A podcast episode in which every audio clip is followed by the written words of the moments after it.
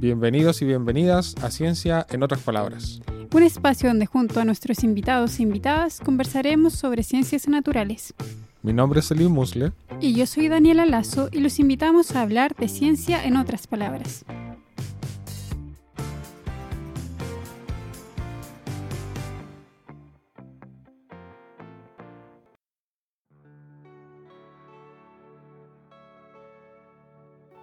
Bueno, bienvenidos, bienvenidas a un nuevo episodio de Ciencia en otras palabras. Hoy estamos aquí convocados para hablar de unas especies de plantas muy particulares con nuestro amigo Iván Quesada. Él es biólogo, doctor en botánica y que actualmente eh, trabaja de manera independiente y en Twitter lo pueden encontrar como El Botánico. Ahí es bastante activo en, las redes, así que lo pueden encontrar por ahí. ¿Cómo está Iván? Hola chiquillos. Sí, muy bien, gracias. ¿Y ustedes cómo están? Bien, bien aquí. Qué bueno, gracias por la invitación. No, súper, gracias a ti por querer participar de un episodio. Feliz. Trabajas en una especie de plantas que son bastante, no sé, interesantes o bastante carismáticas, podríamos decir, y que estamos bien interesados en profundizar en ellas. Encantado, así que no sé por dónde podemos partir. Para partir podríamos comenzar quizás describiendo o hablando de, las bromelias, esta familia de plantas con las que tú trabajaste. Sí, bueno, a ver, las bromeliáceas en general son. Las bromeliáceas son una familia de plantas súper grande que se encuentra en casi toda América. Es una, es una familia casi exclusiva de América, si no fuera porque hay una especie en África que se llama Pitcairne feliciana que se cree que llegó por dispersión a larga distancia, o sea que su antecesor se estableció ahí, pero en realidad es una especie eh, neotropical, de origen eh, tropical, y son más de 3.000 especies las que se conocen hasta el momento, y de hecho creo que pueden ser más, porque es una familia taxonómicamente súper complicada. De hecho, hay varios géneros que son varias especies que están cambiando generalmente de subespecie a especies, se, se dividen, se vuelven a fusionar, etcétera pero si uno quiere como un número, son como 3.000 especies. Eh, la bromelesa es una típica planta que crece en forma de roseta, que es una, una planta, ¿no es cierto?, que sin un tallo, un gran tallo, sino que en el sustrato, en la superficie donde crece, es como una gran roseta y tienden a tener una flor, una inflorescencia al medio. Algunas crean como un tallo floral muy largo y otras, ¿no es cierto?, la inflorescencia queda en el centro de la roseta. Y, pucha, la bromelia más conocida por lejos es la piña la, piña es una especie de la familia de las bromeliáceas que se cultiva, se come. Yo creo que acá en América todos la conocemos. Claro, la piña, súper popular. Yo cuando chica juraba que la piña crecía como en un árbol. Yo creo que... de un árbol y después cuando vi las fotos de la, de la piña me sorprendí. Sí, yo creo que yo creo que la mayoría pensábamos, yo igual pensaba que era un árbol de piña. y no, pues, eh, y, tiene esta forma bien particular de crecimiento porque al final el fruto crece como al, medio de la planta y encima, pero mm, es la más popular por, lejos. Y hay otras también que se usan como ornamentales, que bueno, acá mucha gente las usa, que son los claveles del aire. Ya no sé si los han escuchado mencionar alguna vez. Sí, que, muy bonito. Eh, la gente los cuelga en los cercos porque no tienen raíces.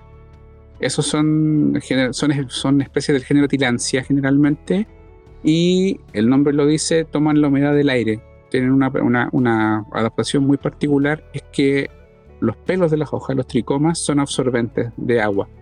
Entonces la planta no, no, absorbe el agua por raíces porque no tiene raíces funcionales, sino que absorbe el agua por las hojas.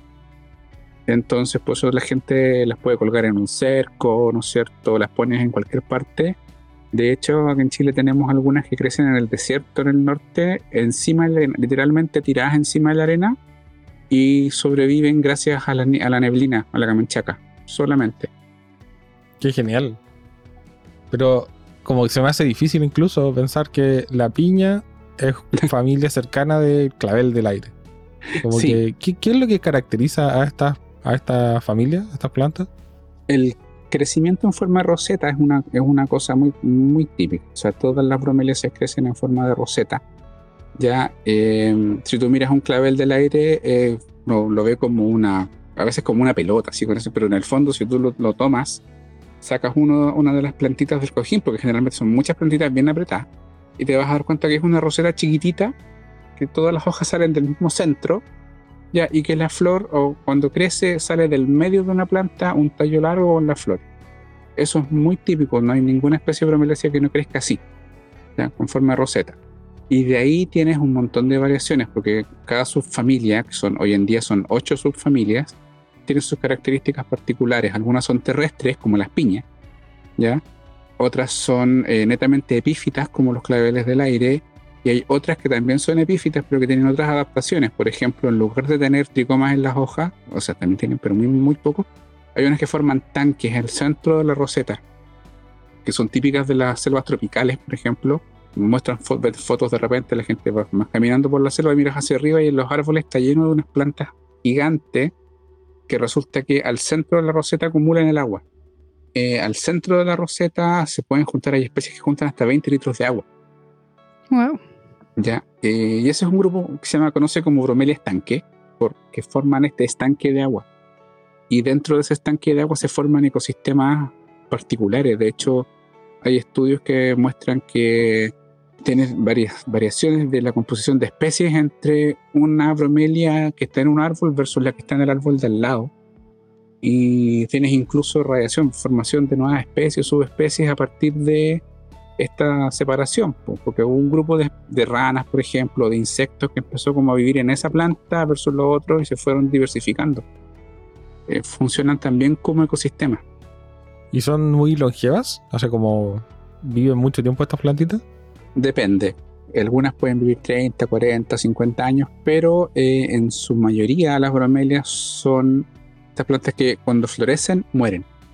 Ya, entonces, por ejemplo, hay algunas que se demoran 30 años en florecer, pero una vez que floreció, murió.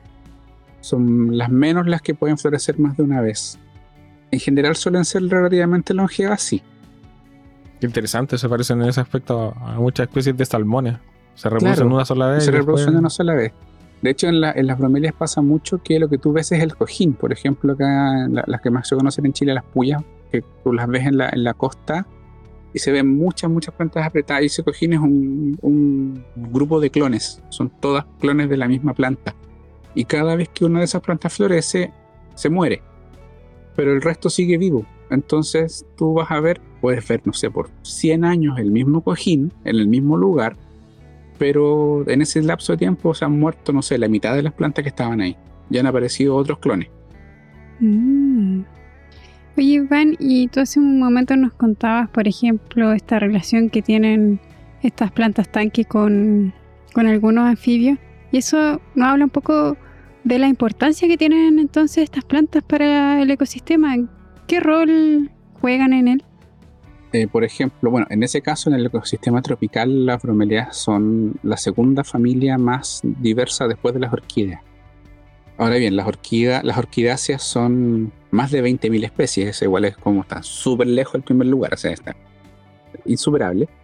Pero con estas 3.000 y tantas especies que hay, eh, se está hablando de, de, una, de una radiación adaptativa súper grande, eh, donde esta familia por sí sola copó todos los posibles ecosistemas epífitos en, la, en las selvas tropicales, desde las selvas tropicales áridas hasta las muy lluviosas. Y al hacerlo, em, también se volvió parte del ecosistema para el resto de los organismos que viven ahí. Entonces, en las selvas tropicales, por ejemplo, las familias estanques son eh, vitales para el desarrollo de em, varias especies de insectos y de anfibios que las usan como lugares para poner huevos eh, y para los que viven los primeros estadios. Y se, se, sabe que si se ha visto que si se sacan estas plantas, ¿no es cierto?, inmediatamente se afecta la diversidad de esas otras especies. Porque no tener dónde poner sus huevos, dónde crecer las larvas, las larvas protegidas, eh, obviamente van a ir desapareciendo.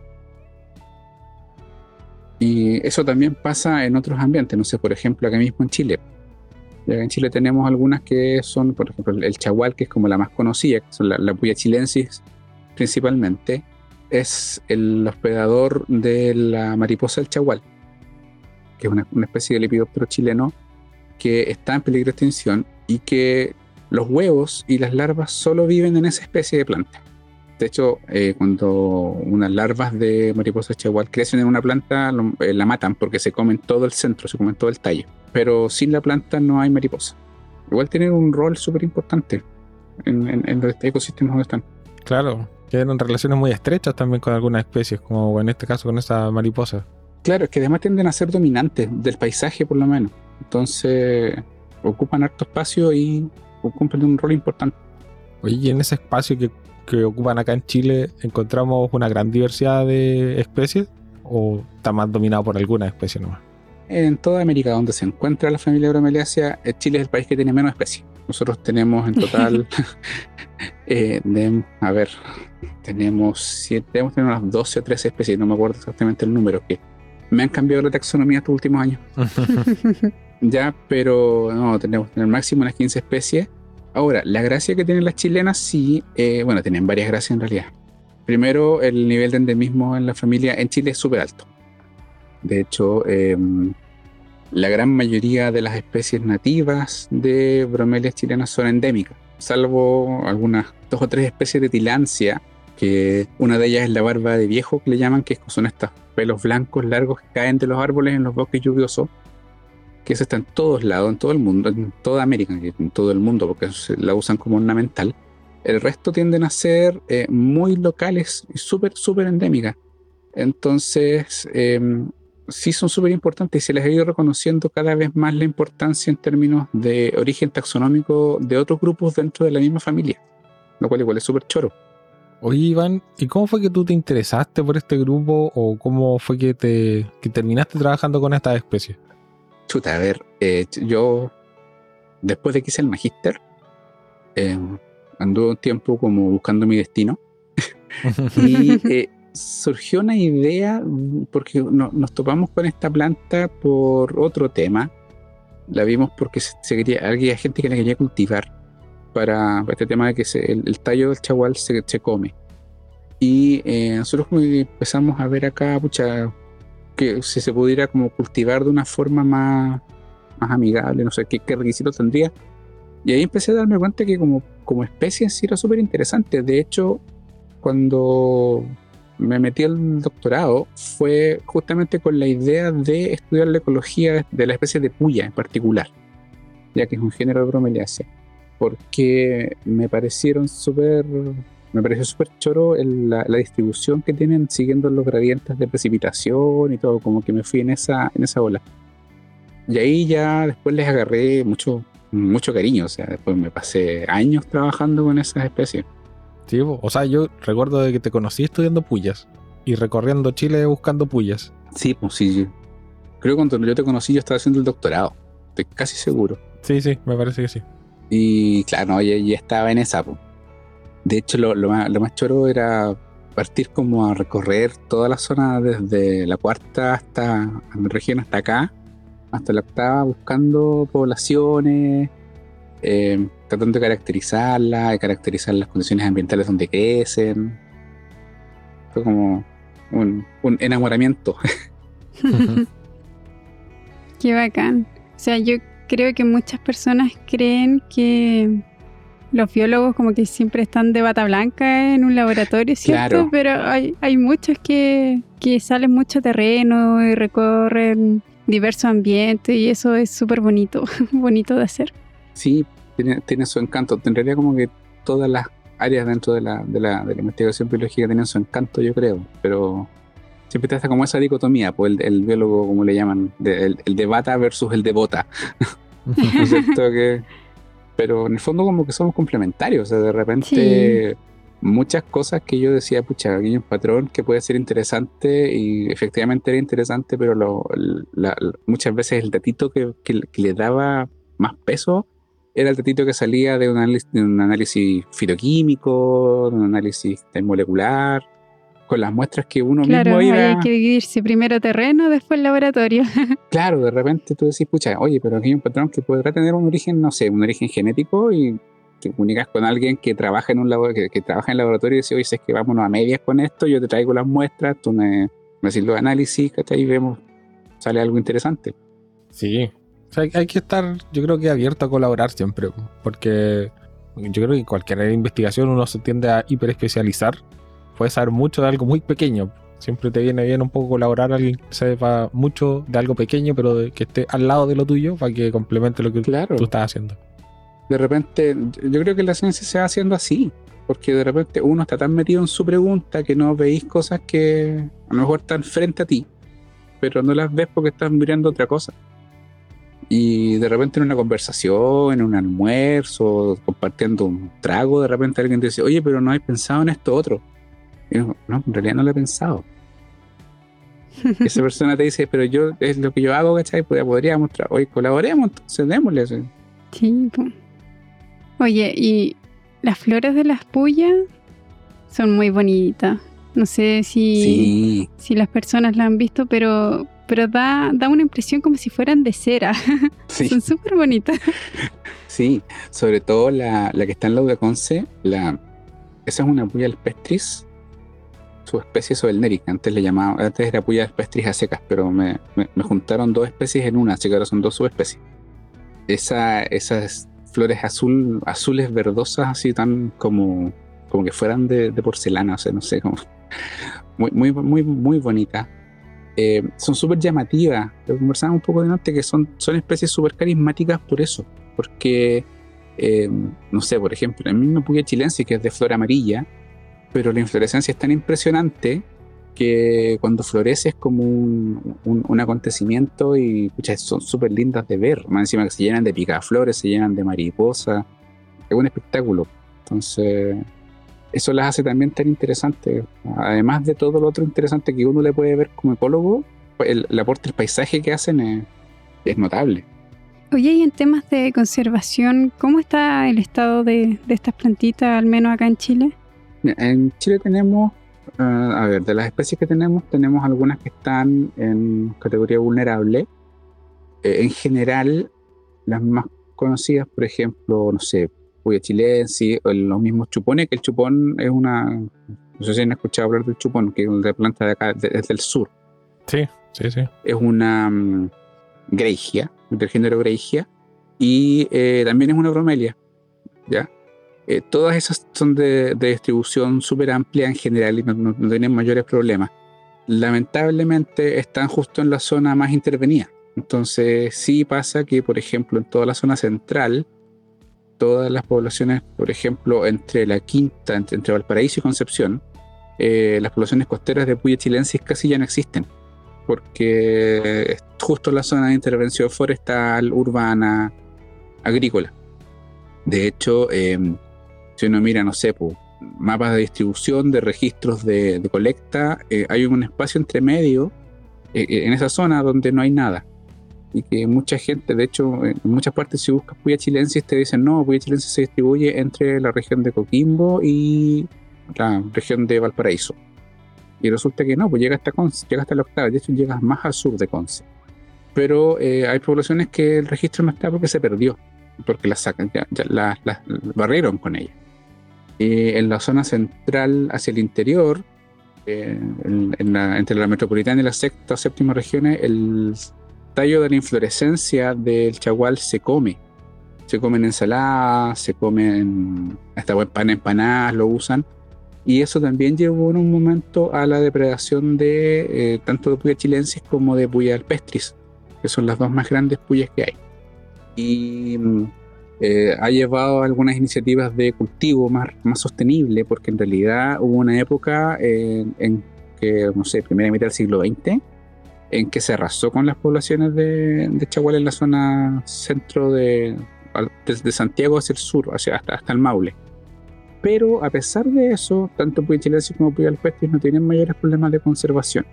Hay otras que sí, por ejemplo, eh, eh, si hablamos de Puya, eh, hay dos especies, Puya gilmartiniae y Puya venusta, que crecen en la cuarta región y que crecen en un rango geográfico súper corto. Entonces, por ejemplo, no sé, la puya venusta es una puya chiquitita, se llama chagual, chagualillo, que tiene una flor que las flores tienen una combinación de rosado con morado, súper bonita, pero que crecen solamente en más o menos entre La Serena y Zapallar, y exclusivamente en la costa, no, no avanzan nada hacia adentro.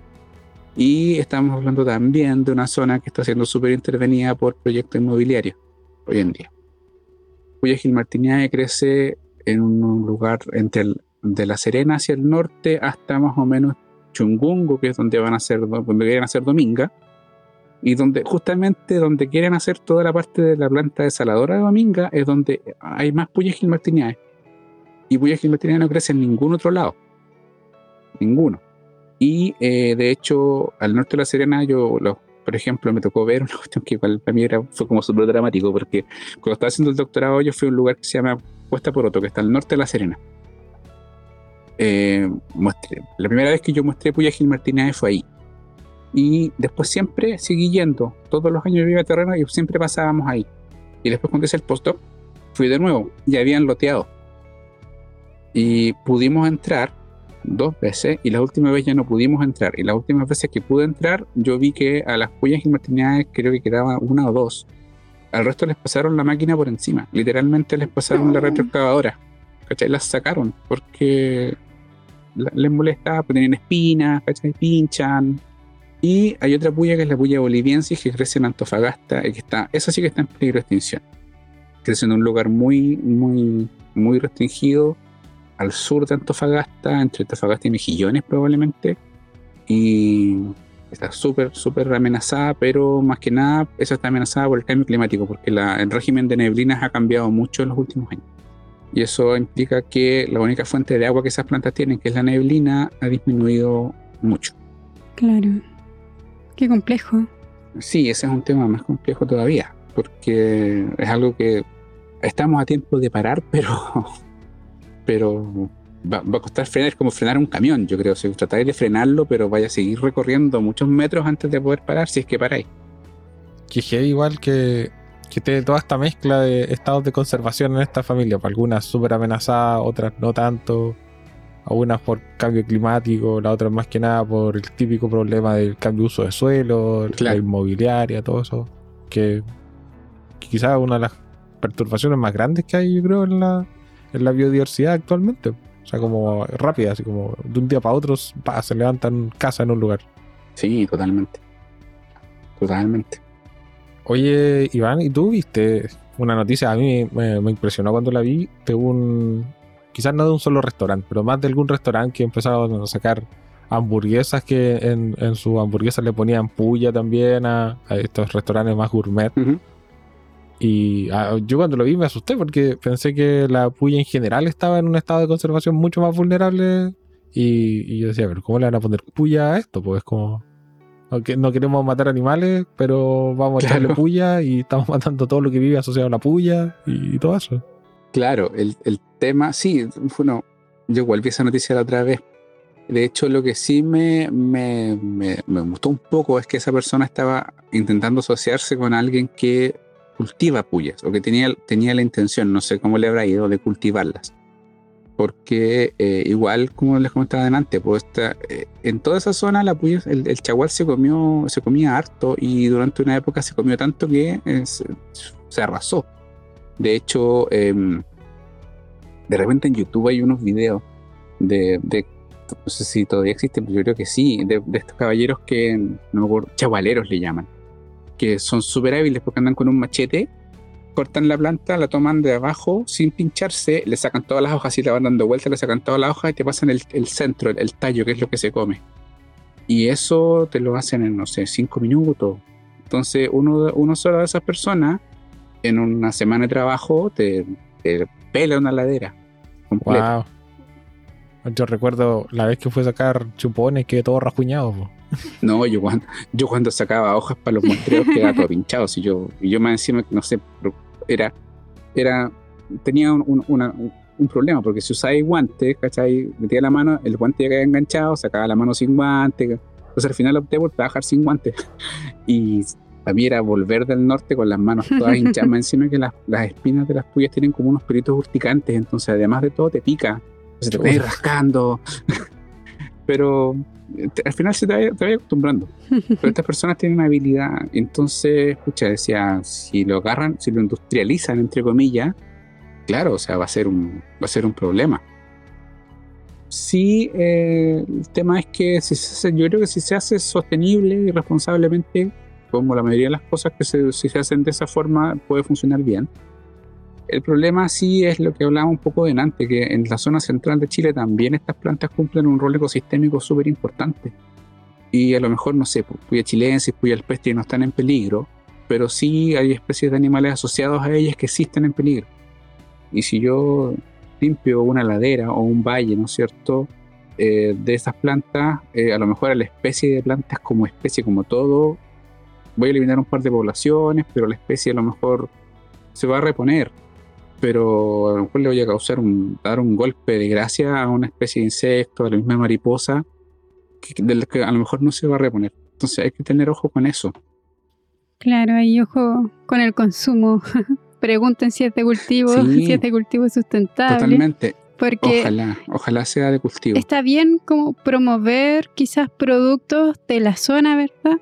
Pero hay que ser consciente en qué estado o o qué impactos tiene en el ecosistema sacar eso. es, un, tema y que, pucha, si a la gente le gusta comerlo, yo he conocido gente que dice, no, es que mi abuelita lo hacía, me encantaba, pero hay que comerlo de nuevo.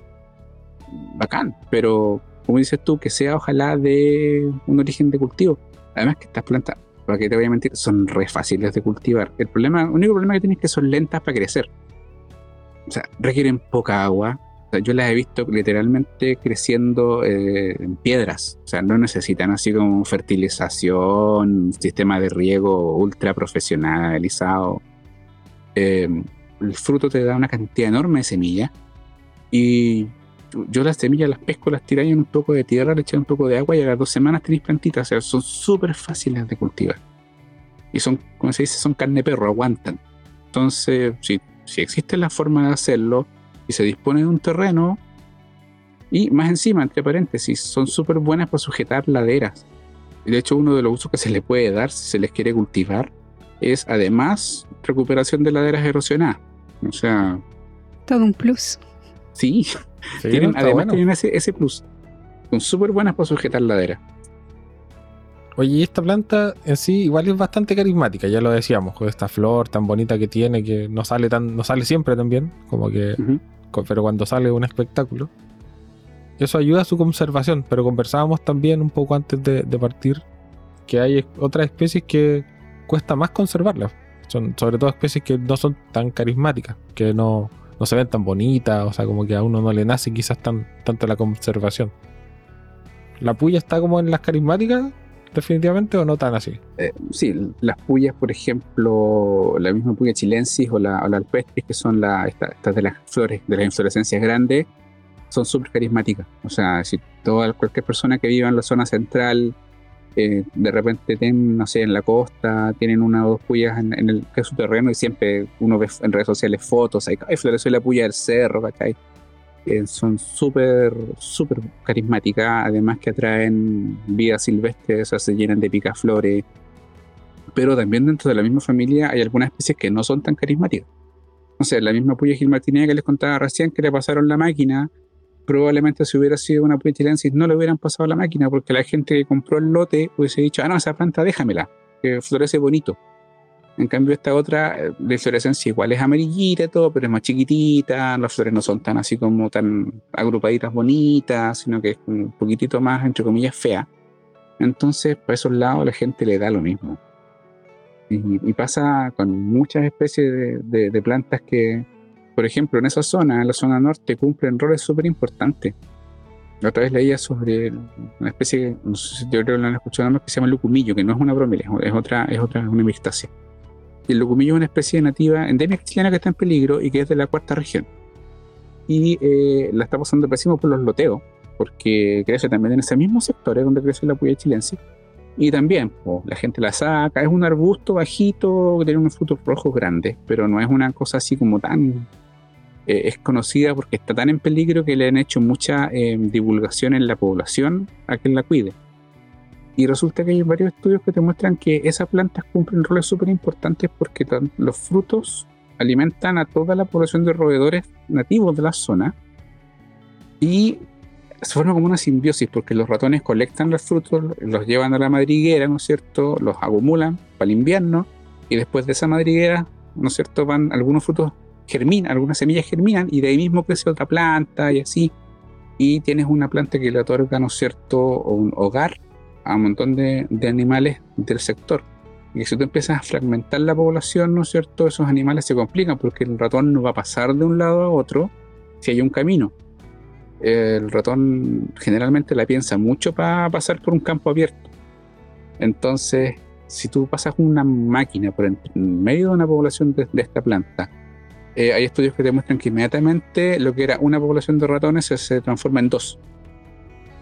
Y mucho más chicas, con menor variabilidad genética, etc. Eh, algo parecido pasa con, con, con muchas otras plantas que no son tan llamativas al, al ojo, pero que resulta que sí cumplen un papel súper importante, más que lo que nosotros creemos. Sí, pues eso es algo importante quizás de ir relevando, mostrar que es importante los roles, no, no tanto lo bonito, aunque se agradece de repente que algunas Mm. especies bonitas sirvan de paraguas pa- para conservar otras o conservar lugares, pero, Por pero hay supuesto. que también valorar el- algunas funciones e incluso hay cosas que todavía no sabemos si, van a, si tienen alguna función y, y es importante de- por ese lado también estudiarlas para poder conocer un poco más de la biodiversidad que nos rodea y saber la importancia, los roles y- y los peligros que podríamos que podría tener la biodiversidad también, incluso nosotros mismos al remover exageradamente alguna población, alguna especie. Sí. Oye, Iván, está súper buena la conversa, pero ya estamos llegando a nuestro tiempo límite de- del episodio. Te queremos agradecer mucho por contarnos todas estas cosas de las bromeliáceas, de las pullas, de todo eso. Estuvo súper interesante. No, gracias a ustedes por la invitación, chicos. Encantado.